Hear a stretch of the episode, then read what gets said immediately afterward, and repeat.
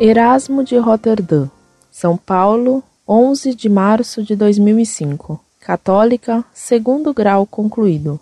Feliz Páscoa! O que vocês têm a dizer sobre Erasmo de Roterdã? Muitos dizem que ele foi o precursor da reforma. Ele foi?